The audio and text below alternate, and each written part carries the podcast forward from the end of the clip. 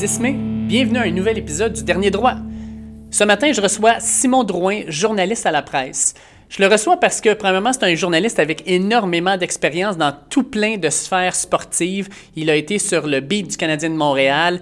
Il a été, dans le fond, euh, stagiaire à la presse quand il a commencé. Il a côtoyé certains des grands, dont Pierre Foglia. Euh, et là, maintenant, il se spécialise surtout dans le sport, euh, le sport amateur. Donc, il a une relation très particulière avec plusieurs des meilleurs athlètes québécois. On pense par exemple à Michael Kingsbury, à euh, Hugo, Hugo Hull au niveau du cyclisme. Et j'avais le goût de parler avec lui, non seulement de, la façon dont il est rentré dans, ce monde-là, mais aussi, on a les les Jeux olympiques qui devrait débuter dans moins de trois mois, et de parler avec lui euh, comment il voit ça, euh, ces Jeux olympiques-là qui auront lieu fort probablement sans, euh, sans spectateurs, mais aussi pour les athlètes, comment ils vont être capables de se préparer, comment ils vont être capables de compétitionner, comment en tant que journaliste on va couvrir ces événements-là. Et puis même, y aura-t-il des Jeux olympiques? Parce qu'on a eu par exemple Hayley Wickenheiser, ancienne capitaine de l'équipe canadienne de hockey sur glace, qui a déclaré qu'elle ne comprenait pas pourquoi il y allait avoir des Jeux olympiques dans, dans les conditions actuelles. Ça donne donc plusieurs discussions vraiment intéressantes, puis j'ai vraiment hâte de vous faire découvrir ça. Comme d'habitude, je vous invite à cliquer sur le bouton Suivre à côté du nom du podcast sur la plateforme que vous utilisez pour écouter le podcast, que ce soit Google Podcast, Apple Podcast, Spotify, Podcast Addict, Overcast. En tout cas, on est disponible pas mal partout. Cliquez sur ce bouton Suivre-là. Ça va vous permettre de télécharger automatiquement les épisodes dès qu'ils vont sortir ou au moins d'être notifié de ça. Euh, puis pour nous autres, ben, on aime toujours ça, voir le nombre d'abonnés grandir et grandir de podcast en podcast. Fait que sur ce, je vous fais écouter tout de suite mon entrevue avec Simon Drouin. Je suis en compagnie aujourd'hui de Simon Drouin, journaliste à la presse, qui a quand même pas mal d'expérience en arrière de la cravate. Il en est à quoi, à peu près 22, 23 ans de métier maintenant. Euh, puis ben, aujourd'hui, j'avais le goût de parler avec lui, non seulement un peu de, sa carrière, euh, de ce qui l'a amené à faire ce qu'il fait aujourd'hui, mais aussi des, des, Olympiques et des compétitions qui s'en viennent, étant donné la situation COVID actuelle. Salut Simon, comment ça va? Salut, ça va très bien. Good, good. Écoute, euh, Simon, euh, je regardais un peu ton, euh, ton, background de journaliste. Tu as diplômé en 97 de l'UCAM. puis en 99, tu commençais à travailler à la presse. Qu'est-ce qui s'est passé dans ces deux années-là? As-tu comme as-tu été pigiste, as-tu été stagiaire ou ça a vraiment été la presse et d'attitude en fait, c'est ça, j'ai été diplômé en sciences politiques à l'UCAM, puis après, je suis allé à l'Université Laval faire une maîtrise aussi en sciences politiques. puis Bon, rendu là, je me, je me suis. Euh, j'ai commencé à me questionner, en fait, euh, sur ce que j'allais faire après en sortant de là. là. Fait que là, j'ai l'idée d'être journaliste, mais c'est une espèce de rêve de, de, de petit gars. je pense qu'au primaire, je voulais devenir journaliste. dans mon album de finissant de sixième année, ça dit que je veux devenir journaliste sportif et que j'avais ça en tête. je voulais comme avoir une formation euh, dans les sciences humaines. ça m'intéressait, la politique et tout ça. Puis, euh, fait bref, je me suis posé, bon, je me suis un peu projeté ce que j'avais jamais vraiment fait, puis euh, ce que je fais pas tant que ça dans la vie en général. Mais, fait bref, j'ai commencé à travailler dans le journal étudiant à l'Université Laval, à l'Impact Campus. Euh, fait que c'est ça, j'ai fait ma, j'ai commencé ma maîtrise, j'ai commencé à écrire Impact Campus. Puis euh, la deuxième année, j'ai été euh, chef de pupitre, espèce de des actualités générales étudiantes et tout ça. Puis après ça, j'ai appliqué, il y avait un stage à la presse. Il y a encore un stage à la presse, puis il y avait un stage estival, j'ai appliqué, puis j'ai été choisi. fait que ça, ça a été comme vraiment la porte d'entrée royale pour la presse à une époque où, heureusement, on, on embauchait on embauchait à, ce moment-là. je suis comme arrivé à un bon timing générationnel. Il y avait des gens qui partaient. c'est ça, essentiellement, euh, ça a été euh, ma formation, je l'ai faite un peu sur le tas euh, dans un journal étudiant. J'avais écrit à gauche et à droite aussi dans des dans les publications, mon journal local à Boucherville, le journal la Maison des Jeunes. Je comptais ça à mes enfants récemment. je me suis souvenu que j'avais. bref, j'ai toujours eu un peu ce, désir-là. Puis je suis rentré à presse, puis c'est ça, comme tu dis, ça fait 99, c'est que ça fait 22 ans déjà. 22 ans bientôt à la presse. Quand tu rentres, justement, à ce moment-là, tu as quoi? Tu as euh, à peu près 20, 25 euh, ans? Je pense que j'avais, 23 euh, ou 24 ans. J'étais jeune, j'avais 23 ans. Tu rentres à 23, 23 24 ans dans la, salle de rédaction de la presse qui doit bourdonner d'action. Tu, rentres dans, tu rentres dans les sports, puis là, tu es à côté de monuments comme Pierre Foglia à ce moment-là. Es-tu comme juste une éponge, tu fais juste regarder ce qui se passe autour, puis tu apprends tout? Comment tu fais ta place à ce moment-là? Euh, ben écoute, on était vraiment, euh, comme tu le dis, il y avait vraiment des, monuments, euh, puis des, gens que je lisais depuis que depuis que j'étais jeune qui étaient là, qui qui nous ont bien accueillis, qui, nous ont, sans que ça soit vraiment formel. Ben, en fait, premièrement, il y avait le stage. Avec le stage, on avait deux journalistes euh, d'expérience qui, s'appellent euh, Michel Ouimet et Agnès Gruda, deux grandes journalistes qui, qui, bon, Michel a pris sa retraite il n'y a pas longtemps, Agnès écrit encore. ça, vraiment, ça a été. eux, c'était vraiment, ils, nous suivaient du, début à la fin de la journée. moi, ben, pour être bien franc, je pense qu'on était huit stagiaires, puis sans doute que j'étais celui qui avait le moins d'expérience.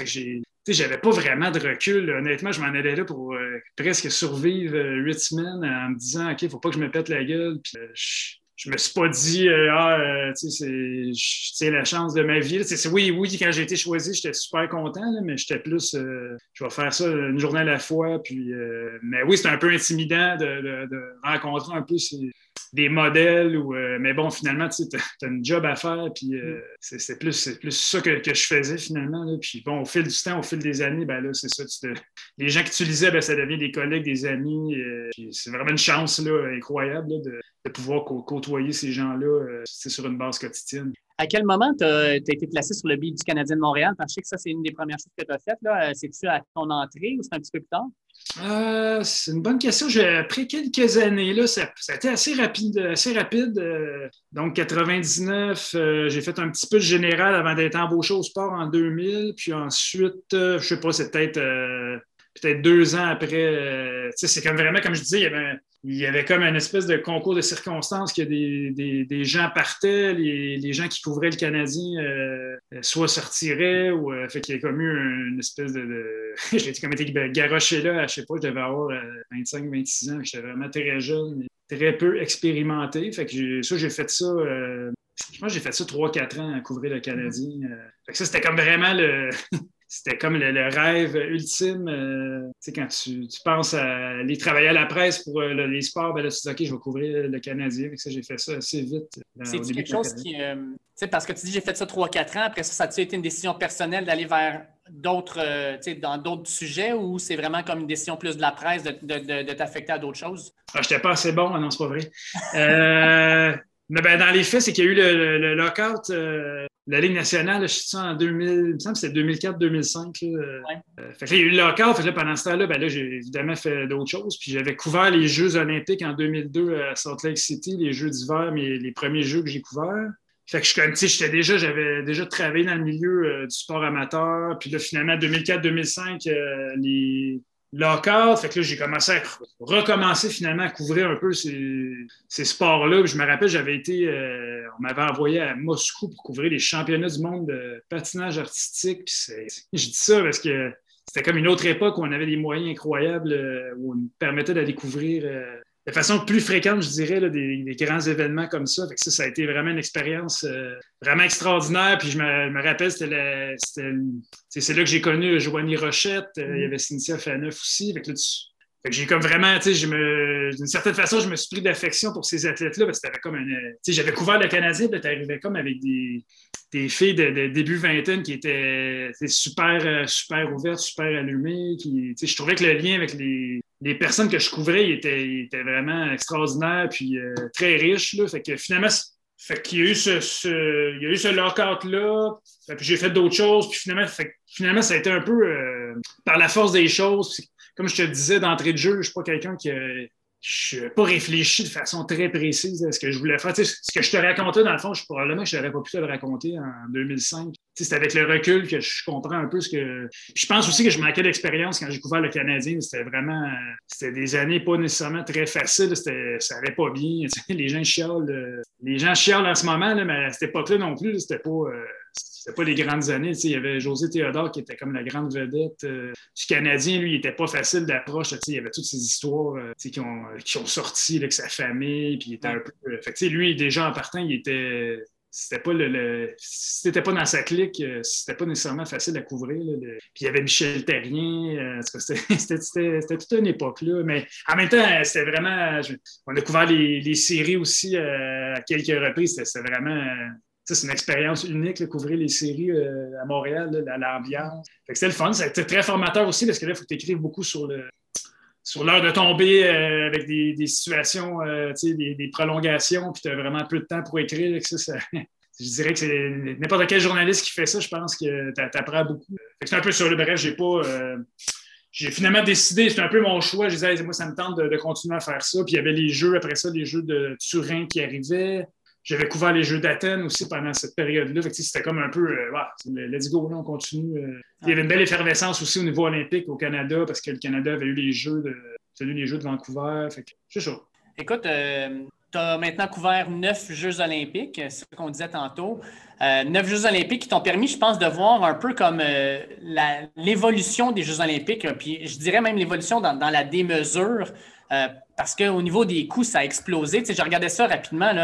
Les Jeux d'Athènes, euh, un des premiers, les, premiers Jeux d'été que tu as couverts, euh, eux ont été, ça, a mis la graisse dans la merde jusqu'au coût à cause des dépassements de coûts, mais ça n'a même pas coûté 3 milliards. Puis là, on dit que les Jeux de Tokyo cette année, avec les dépassements de coûts, on va être autour de 20 milliards de dollars, ce qui est sept fois plus. Sochi, on dit que ça a coûté jusqu'à 50 milliards de dollars quand tu regardes ça, dans le fond, l'évolution de, cet événement-là, est-ce que tu penses qu'à un moment donné, c'est un événement qui va devoir être repensé parce qu'il n'y a plus personne qui va vouloir l'organiser? Ça va être trop, onéreux, dans le fond, d'aller vers, vers les Jeux olympiques, puis que ça va juste être, par exemple, des, euh, pays euh, qui, sont riches, qui ont l'argent pour pouvoir se le permettre, qui vont pouvoir les présenter? Euh, écoute, c'est une grande question. Euh, on le voit déjà, il semble avoir des difficultés à trouver des, des, villes. En même temps, on dit toujours ça, puis il y a toujours, euh, il y a, des, il y a l'Australie en ce moment qui s'intéresse aux, Jeux olympiques. Euh, bon, il y a eu Paris, Paris et Los Angeles. C'est sûr que c'est un événement. Tu me parles d'Athènes moi, je trouve pas qu'il y a une grande. Euh, Athènes, je sais pas l'évolution du coût de la vie. Il faudrait comparer l'argent de 2004 avec ce que ça vaut 20 euh, ans plus tard. Sais, déjà, c'était la Grèce, c'était déjà la démesure. Là, le complexe olympique, c'est immense. Là, stade olympique, vélodrome, euh, piscine, court de tennis. J'ai souvenir de, de, promener autour de ce complexe-là. c'est comme une ville, c'est immense. Là. Fait que déjà, en partant en 2004, je pense que ça mettait la table pour euh, ce qui s'en venait là, euh, au niveau du, gigantisme de, tout ça. Forcément, euh, recevoir tout ce monde-là, tous ces événements-là, tu n'as pas le choix d'avoir des. pas le choix d'avoir des, infrastructures pour, pour le faire.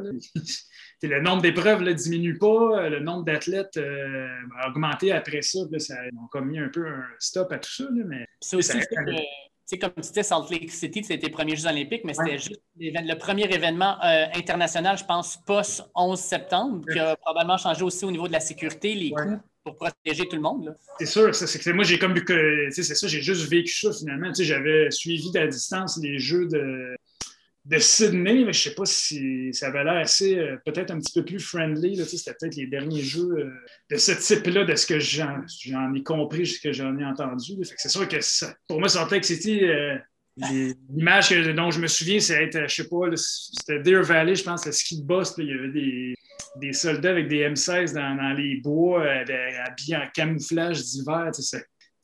Honnêtement, tu es comme, OK, vraiment, quand, je repense à ça, c'est impossible que quiconque tente d'attaquer ces, jeux-là, mais c'était très effectivement, c'était comme le début des, longues fouilles. Euh, c'était un peu. Euh, c'était pas. Euh, en fait, c'était ça. Là, les jeux, c'est resté ça par la suite, le côté sécuritaire. Fait qu'il y a eu ce, côté-là. est-ce que les jeux, je sais pas, on parle peut-être d'organiser des jeux en Afrique, probablement en Afrique du Sud, je sais pas. C'est sûr qu'à un moment donné, il va falloir qu'ils qui trouvent des solutions, mais je, en même temps, comment, comment on peut vraiment réduire la, taille de tout ça? tout le monde veut y aller aux Jeux olympiques. Il, y a pas de, les sports ne se retireront pas. Au contraire, euh, même les, sports émergents, euh, comme le, skateboard, puis le surf, puis le snowboard, ils vont aux Jeux olympiques, même malgré tout ce qu'ils en disent, puis s'ils en tirent des bénéfices, tout le monde veut y aller.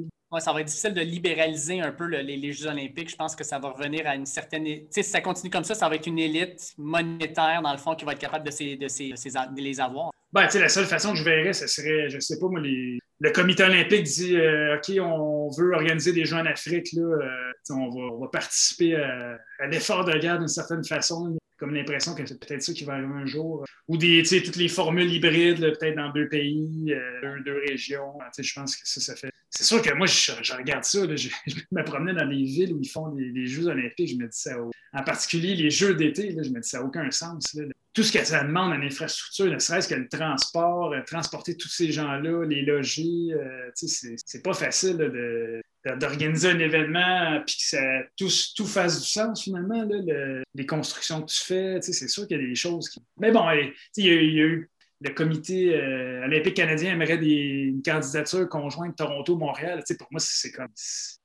C'est très logique, peu importe Toronto-Montréal ou d'autres villes dans le monde, mais pour moi, là, il y aurait... Ça, aurait, il y aurait quelque chose de, sensé à tout ça, de dire, bon, ben, on a déjà telles infrastructures. Toronto a tenu les Jeux panaméricains, ils ont plein d'infrastructures. Ça serait... Là, je pense que ça pourrait être possible d'organiser euh, techniquement. Bon, il y a tout le, passé des Jeux de 76 qui plombe encore la perception des gens, là, mais techniquement, puis euh, selon avec les infrastructures, je pense que Montréal et Toronto serait très bien d'organiser des Jeux. Ça, ça enlèverait une pression pour chacune des deux villes. Puis euh, bon, en tout cas, on verra.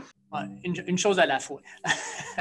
Euh, écoute, Simon, tu t'es promené un peu partout sur la planète, tu as couvert neuf Jeux olympiques. Est-ce qu'il y a un événement euh, qui, ressort du lot pour toi comme étant peut-être l'événement qui t'a donné le, plus grand frisson, l'événement qui t'a le plus marqué, dans le fond, au niveau sportif? Ouf, euh, ben, écoute, les, jeux, les jeux de Pékin, c'était quand même assez en tout cas, moi, personnellement, j'ai trouvé ça marquant d'arriver dans un, pays comme ça. Bon, moi, c'était ma première visite en Asie, puis euh, c'est un peu découvrir, euh, découvrir une, mégalopole comme, euh, comme Pékin, l'infrastructure, l'architecture, puis en même temps, tu as comme. C'est un peu les extrêmes, tu as comme l'extrême richesse, puis des, des choses complètement surréalistes. Puis tu vois un paysan qui a, qui Moi, je me rappelle, j'avais amené mon, mon skateboard à Pékin pour circuler, puis je sais pas, il y avait le village où, les journalistes restaient, c'était une espèce de gros village de développement immobilier, puis il y avait, il y avait plein de bénévoles qui travaillaient là, puis il y avait des paysans qui s'occupaient de tout finalement, il y a tellement de Chinois, puis la face qu'il faisait quand je me promenais en skateboard, c'est comme, si, comme si je débarquais avec un, avion en réaction personnelle, il était... Fait que ça, Là, tu vois, OK, les... c'est ça, des...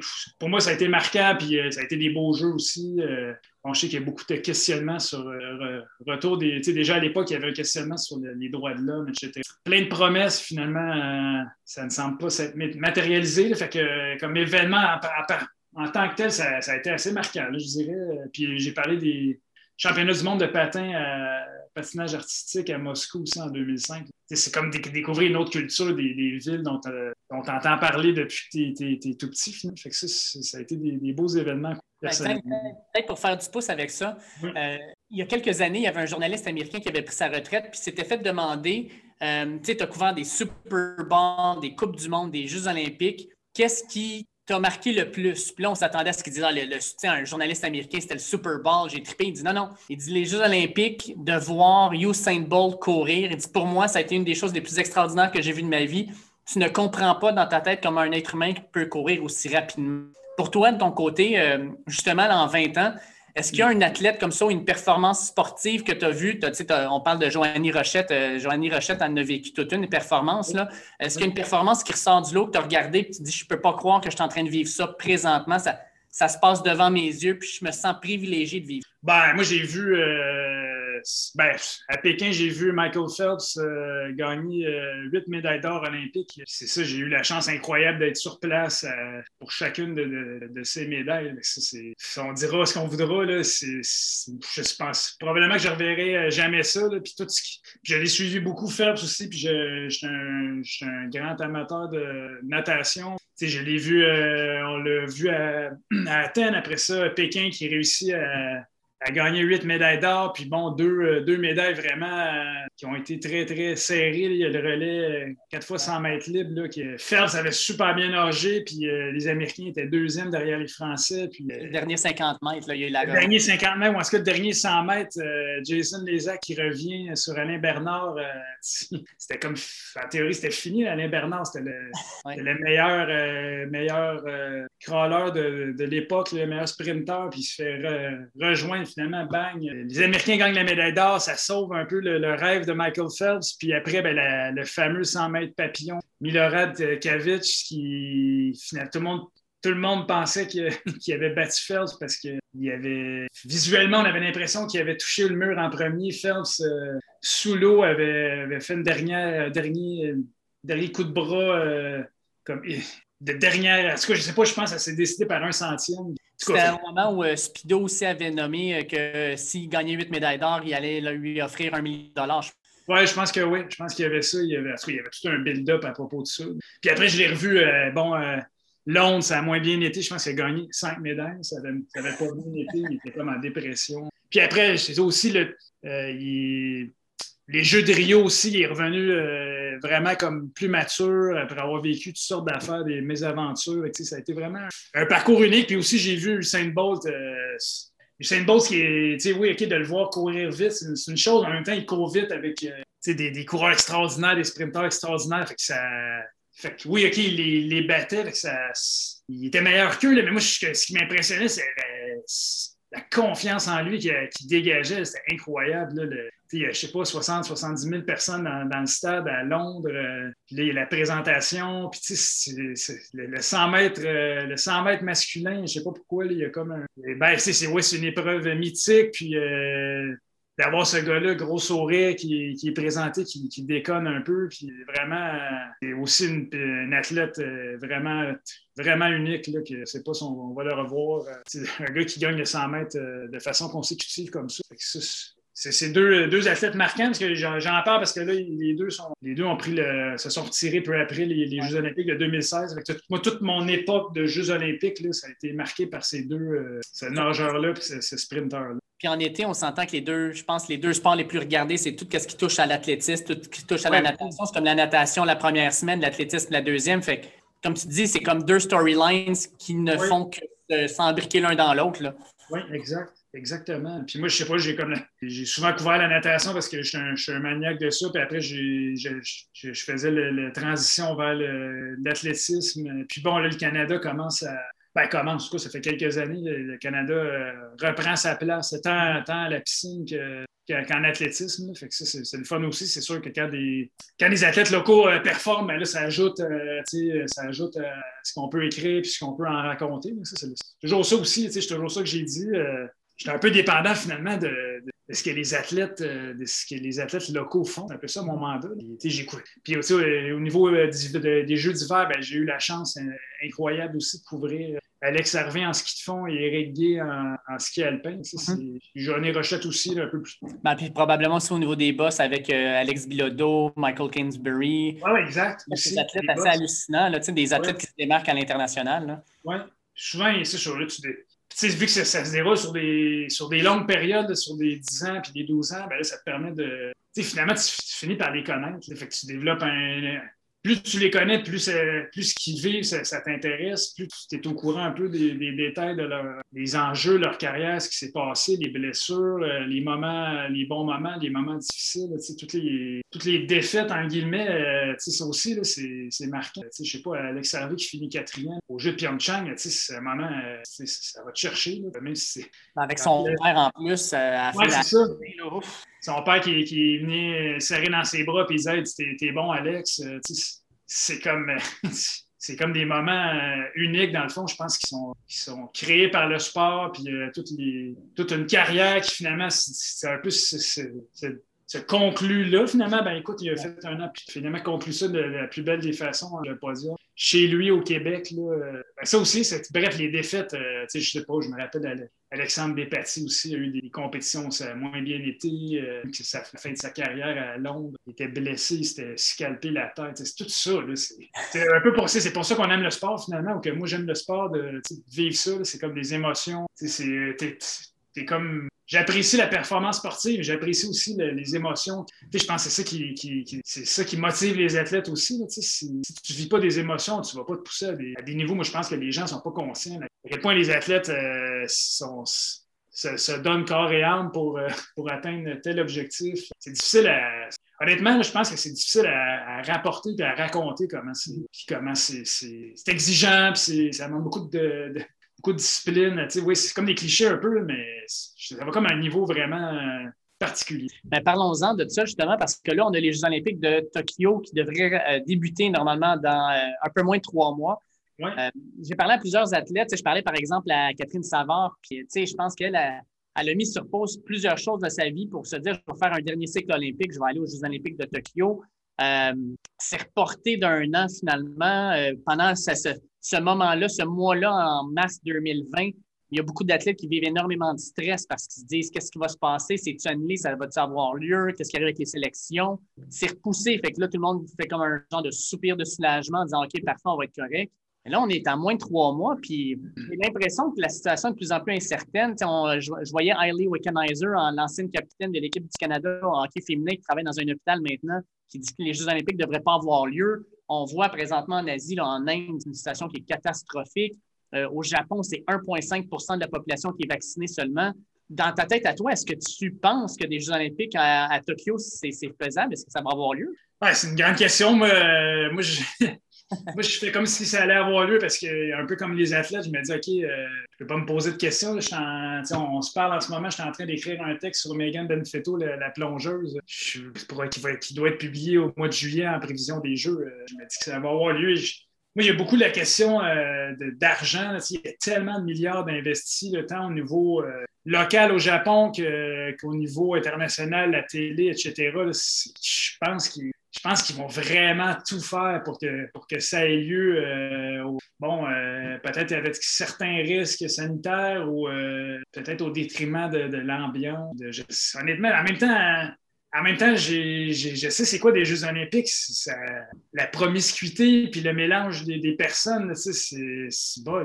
Si un endroit, tu es un par-dessus l'autre, en tout cas, comme journaliste, c'est là-bas, même les athlètes, il y a vraiment le transport. Je sais pas, je, je, sais pas. J'en ai aucune idée, honnêtement, mais moi, je, pense que les pressions pour que ça ait lieu là, sont, sont fantastiques. Thomas Bach, là, il, lui, il a comme vraiment beaucoup, beaucoup, beaucoup de, pression pour que, que, ces jeux-là se déroulent, puis le comité local japonais. Au-dessus, plus de 20 milliards de pression. exact, c'est ça.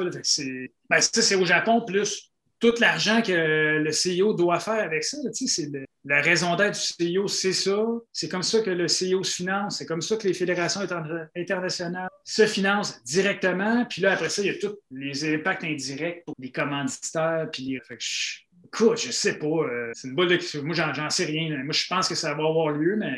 Dans quel moi, je pense que c'est comme 50-50, 51-49, ça va avoir. Puis, euh, juste de même, là, mettons que ça a lieu, là, présentement, la structure, il avait dit au Japon, il n'y aura pas de touristes extérieurs qui pourront assister aux événements. Est-ce que toi, en tant que journaliste, tu avais le droit de te déplacer ou fallait que tu suives tout ça à distance quand même? Euh, toi, tu parles pour euh, Tokyo 2021? Oui, exact. on, est supposé pouvoir couvrir les événements sur place. Mais là, il va falloir la différence, c'est que, tu sais, avant, ben là, tu pouvais essentiellement aller où tu voulais quand tu voulais, à l'exception de certains événements où ça demandait des billets, par exemple, finale de natation, athlétisme, je, je pense que natation, puis certains comme finale de basketball, pour des raisons d'espace, de, ben, les demandaient de réserver ou d'avoir un billet. mais là, là c'est pour tous les événements. Il faut comme annoncer à l'avance, OK, ben, telle journée, je vais être là. Euh, c'est un peu complexe parce que pour certains sports, ben, là, on ne sait pas trop euh, que, quel athlète. On, le fond, on, avait une idée de ce qu'on allait couvrir, mais des fois, la veille, on, va aller faire, je sais pas, le tournoi de soccer à Londres. les, les femmes sont, vont disputer un match pour la, demi-finale ou des choses comme ça. Fait on, on réagissait. Mais... Ça dépend des performances. je veux dire, tu ne peux pas prévoir à l'avance comment un athlète va être capable de performer puis est-ce qu'il va être en finale ou non. Là. Exact, c'est ça. Fait que je ne sais pas comment on va. Franchement, ça. Fait que, en théorie, c'est ça. Il faut comme annoncer à l'avance qu'on va couvrir. Puis deuxièmement, ben, je suis pas mal certain qu'on va parler aux athlètes par vidéo ou par téléphone. Si on les voit, ça va être, ça va être minimal. Je ne vois pas comment ils peuvent donner accès au. je pense qu'il va comme avoir un système comme, comme ils font euh, dans les sports professionnels à l'heure actuelle. sinon, euh, je pense qu'on ne pourra pas sortir de nos chambres autre pour aller euh, sur place. fait écoute, ça va être. Je ne vais pas me plaindre, là, mais ça ne sera pas super. parlant, parlant, mettons, du côté des athlètes, pour plusieurs des équipes canadiennes, les sélections ne sont même pas encore faites.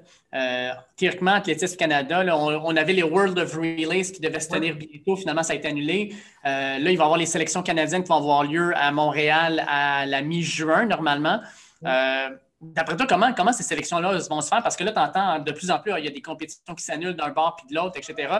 Comment, comment on va être capable de sélectionner les, athlètes pour pouvoir participer aux Jeux olympiques? Oui, ouais, pas facile, ça. Ben, premièrement, les World Relays dont tu parles, euh, euh, ils n'ont pas été annulés. Ils vont avoir lieu en Pologne. C'est le Canada qui a dit euh, nous, on ne va pas en Pologne. Un, parce qu'en Pologne, la situation, en tout cas, selon, selon le Canada ou selon Athlétisme Canada, était complexe par rapport à la COVID. Puis deuxièmement, au Canada, la situation est difficile. Fait que là, ils ne veulent pas encourager les gens. On sait ce qui se passe en Ontario, puis finalement partout, partout au pays, malheureusement. Que, il y avait tout ce côté-là. Ils ont fait là, le Canada a dit, ou en tout cas, Athlétisme Canada a dit, euh, nous, on y va pas. Fait que là, il y a comme un risque de, perdre des places, carrément. je pense qu'on espoir quand même, selon, les, selon les résultats passés, d'être quand même invités, mais ils vont peut-être perdre un, relais euh, malgré tout. Euh, sinon, en judo, c'est un peu la même chose. Il va avoir un. Il y avait les Christa Degucci et Jessica Klinkate qui sont deux, numéro un et deux au monde. Puis là, normalement, il aurait dû avoir un, barrage qui appelle un 2 de 3, puis euh, est la meilleure, la meilleure gagne, parce que le Canada est limité. En tout cas, tous les pays sont limités à un, participant par catégorie de poids. Là, ils ont dit, bon, ben, on va euh, décider ça au championnat du monde, puis ultimement, si les deux filles terminent euh, sur un pied d'égalité, ben là, ça va être Nicolas Gill qui va choisir qui va y aller. Puis je pense que dans certains. La natation, ben, point d'interrogation aussi, c'est supposé avoir lieu à, au mois de mai à Toronto. On va mettre des spots. Fait que là, peut-être qu'ils. Je ne sais pas comment ils vont décider. Là. Je pense que dans un cas comme ça, tu n'as pas le choix de t'en remettre au euh, directeur de performance qui, tu sais, euh, théoriquement, lui, il veut, il veut la meilleure équipe possible. Fait que lui, ces dirigeants-là sont capables de, déterminer quels sont les, meilleurs athlètes. En même temps, c'est sûr qu'il va y avoir des, malheureux, peut-être des injustices. Euh. C'est sûr qu'en ce moment, euh, très gros point d'interrogation. Il y a des sports, c'est peut-être plus simple, d'autres où c'est plus compliqué. Euh, boxe, il devait y avoir des sélections en Argentine annulées Canoë-kayak, Brésil, annulé. Euh, tous ces sports-là, ils sont comme dans le. La, gymnastique, eux autres, je pense c'est déjà canné. Ils avaient canné ça l'an dernier avant la pandémie. je pense qu'ils ont juste dit bon, on va, on, va considérer que ceux qu'on a déjà sélectionnés seront sélectionnés pour les Olympiques. Il y, a, il y a des sports qui ont fait ça, puis là, en même temps, ça, il y a un côté justice à tout ça. En même temps, peut-être qu'il y a des athlètes, peut-être qu'il y a des athlètes qui, ont manqué leur chance à cause de ça, parce que l'année passée, ça ne marchait pas, puis cette année, il aurait été meilleur, ou des athlètes qui ont été choisis en passé, puis peut-être qu'ils sont blessés, ou que leur, niveau de performance a diminué. Là, on le sait, beaucoup de choses peuvent changer, mais bon. Euh, je pense que grosso modo, les meilleurs, meilleurs, meilleurs athlètes, puis les espoirs de médailles, ils, vont, ils vont y aller au jeu si des jeux. sur ce côté-là, je pense qu'il n'y aura pas de problème, mais c'est plus, tu as mentionné Catherine Savard, là, ben, elle, elle, a eu des années plus difficiles, euh, elle est comme sortie un peu du radar de Natation Canada, puis il fallait, fallait qu'elle aille euh, compétitionner au mois de mai, ou en tout cas, il faut qu'elle aille compétitionner au mois de mai pour, se faire valoir. si elle ne peut pas le faire, euh, ça, va, je sais pas, ça va être difficile pour elle d'y aller. C'est un bon exemple de peut-être quelqu'un va être victime d'une injustice, parce que moi, je trouve qu'il y a quelque chose de très dans les sports où on peut le faire, où il peut y avoir vraiment une qualification fair and square, euh, c'est tant mieux. Il, y a des, euh, athlètes qui peuvent, euh, sortir. par exemple, là, justement, en 2016, Peña Lexiac, ben là, personne à peu près la connaissait, puis elle est allée aux, essais, puis elle a tout arraché. Fait que là, comme gagné sa place comme ça.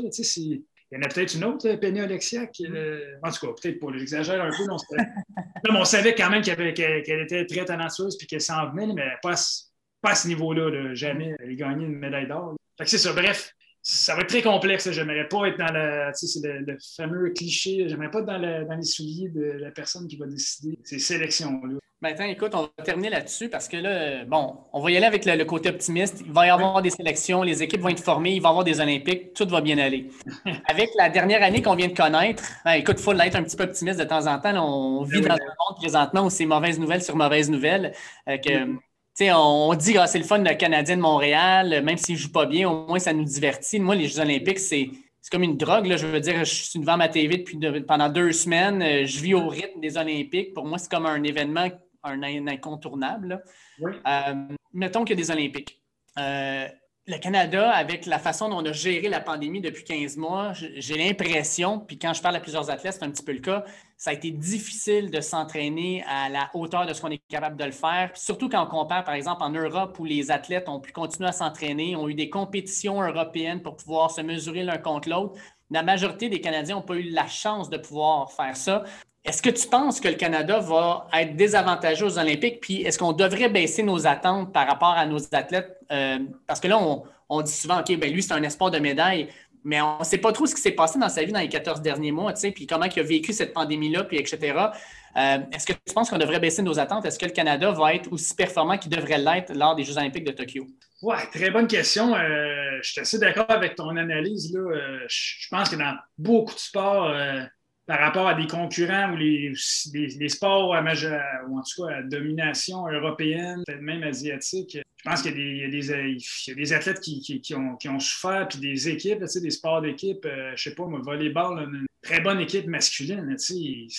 Honnêtement, je ne sais pas comment ils ont pu, euh, comment ils ont pu se préparer euh, un peu chacun de leur côté. il y a des sports comme la natation, ça a été très difficile. Puis si on compare aux Américains, là, je m'excuse, mais les Américains n'ont pas eu d'arrêt aussi long qu'il y a eu ici. Euh, judo, euh, pogné, dans, leur, appartement à faire des zooms. Ça, ça aussi, ça va, ça va être. Ben, en tout cas, moi, je pense que oui, je pense que le Canada va être désavantagé dans plusieurs sports.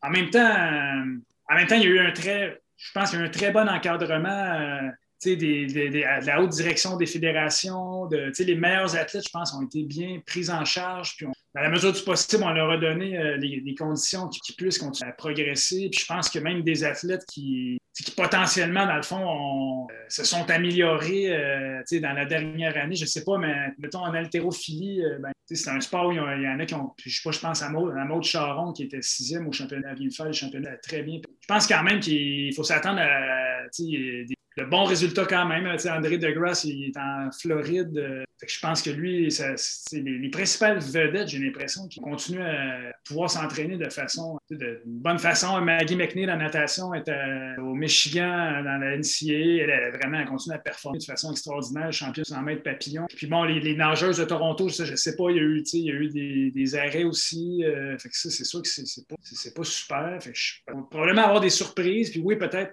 de façon générale, peut-être que les, peut que les pays européens auront, auront un avantage par rapport au Canada. Je ne sais pas, c'est difficile de vraiment mesurer l'impact. Euh, c'est drôle parce que je parlais avec Laurent Dubreuil après qu'il a été champion du monde, puis il me disait j'ai patiné deux fois depuis l'été. J'arrive là-bas, puis il devient champion du monde parce qu'il dit j'ai peut-être pas patiné, mais tout ce qui n'est pas patin, je me suis amélioré au niveau de ma forme physique, au niveau euh, de ma préparation mentale, etc.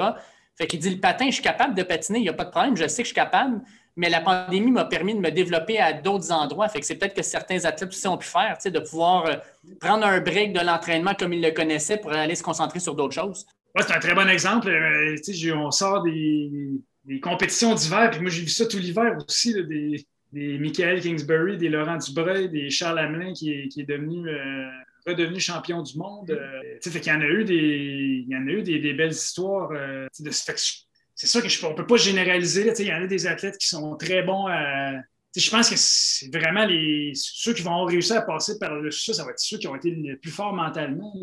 Ils le sont déjà, mais là, vraiment, sont, c'est ça que je disais à Antoine Valois-Forti que j'ai vu euh, la semaine dernière, le judoka.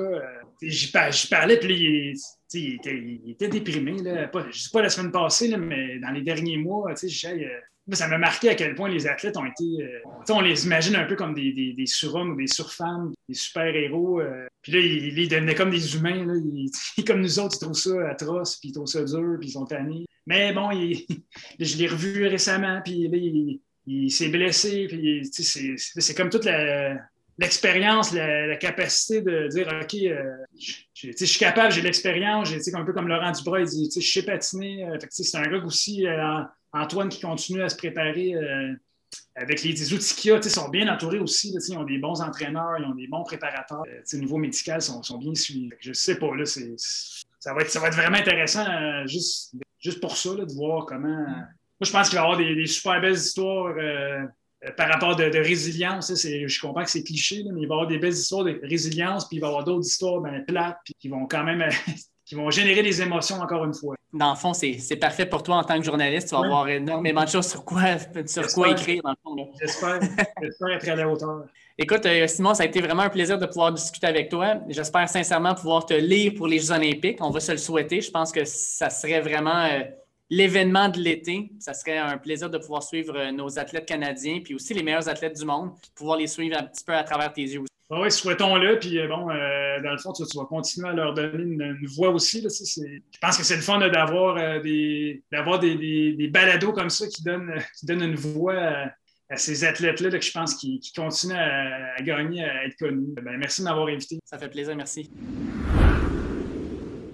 Un énorme merci à Simon Drouin pour l'entrevue. Ça a été vraiment plaisant de discuter avec lui, non seulement un peu de sa carrière, mais aussi des athlètes qu'il couvre et des Jeux olympiques qui s'en viennent. Euh, on va d'ailleurs suivre sa couverture des prochains Jeux olympiques qui débutent dans moins de 80 jours avec beaucoup, beaucoup, beaucoup d'intérêt. Euh, il va se retrouver dans la presse, probablement quotidiennement, parler des différentes performances sportives des Canadiens et surtout de nos Québécois. Fait que je suis vraiment hâte de pouvoir regarder et lire ça. Comme d'habitude, je vous invite à cliquer sur le bouton euh, Suivre dans la plateforme que vous utilisez pour écouter le podcast. Ça va vous permettre d'avoir non seulement les derniers épisodes dès qu'ils sortent, mais aussi d'avoir des informations sur ceux-ci. De plus, sur les réseaux sociaux, at dernier droit, pas d'espace, tout collé. Euh, sur les plateformes Facebook, Twitter et Instagram. Non seulement on va vous placer les derniers épisodes, des fois on va commenter aussi l'actualité sportive et enfin on vous donne l'information sur nos passages dans les médias.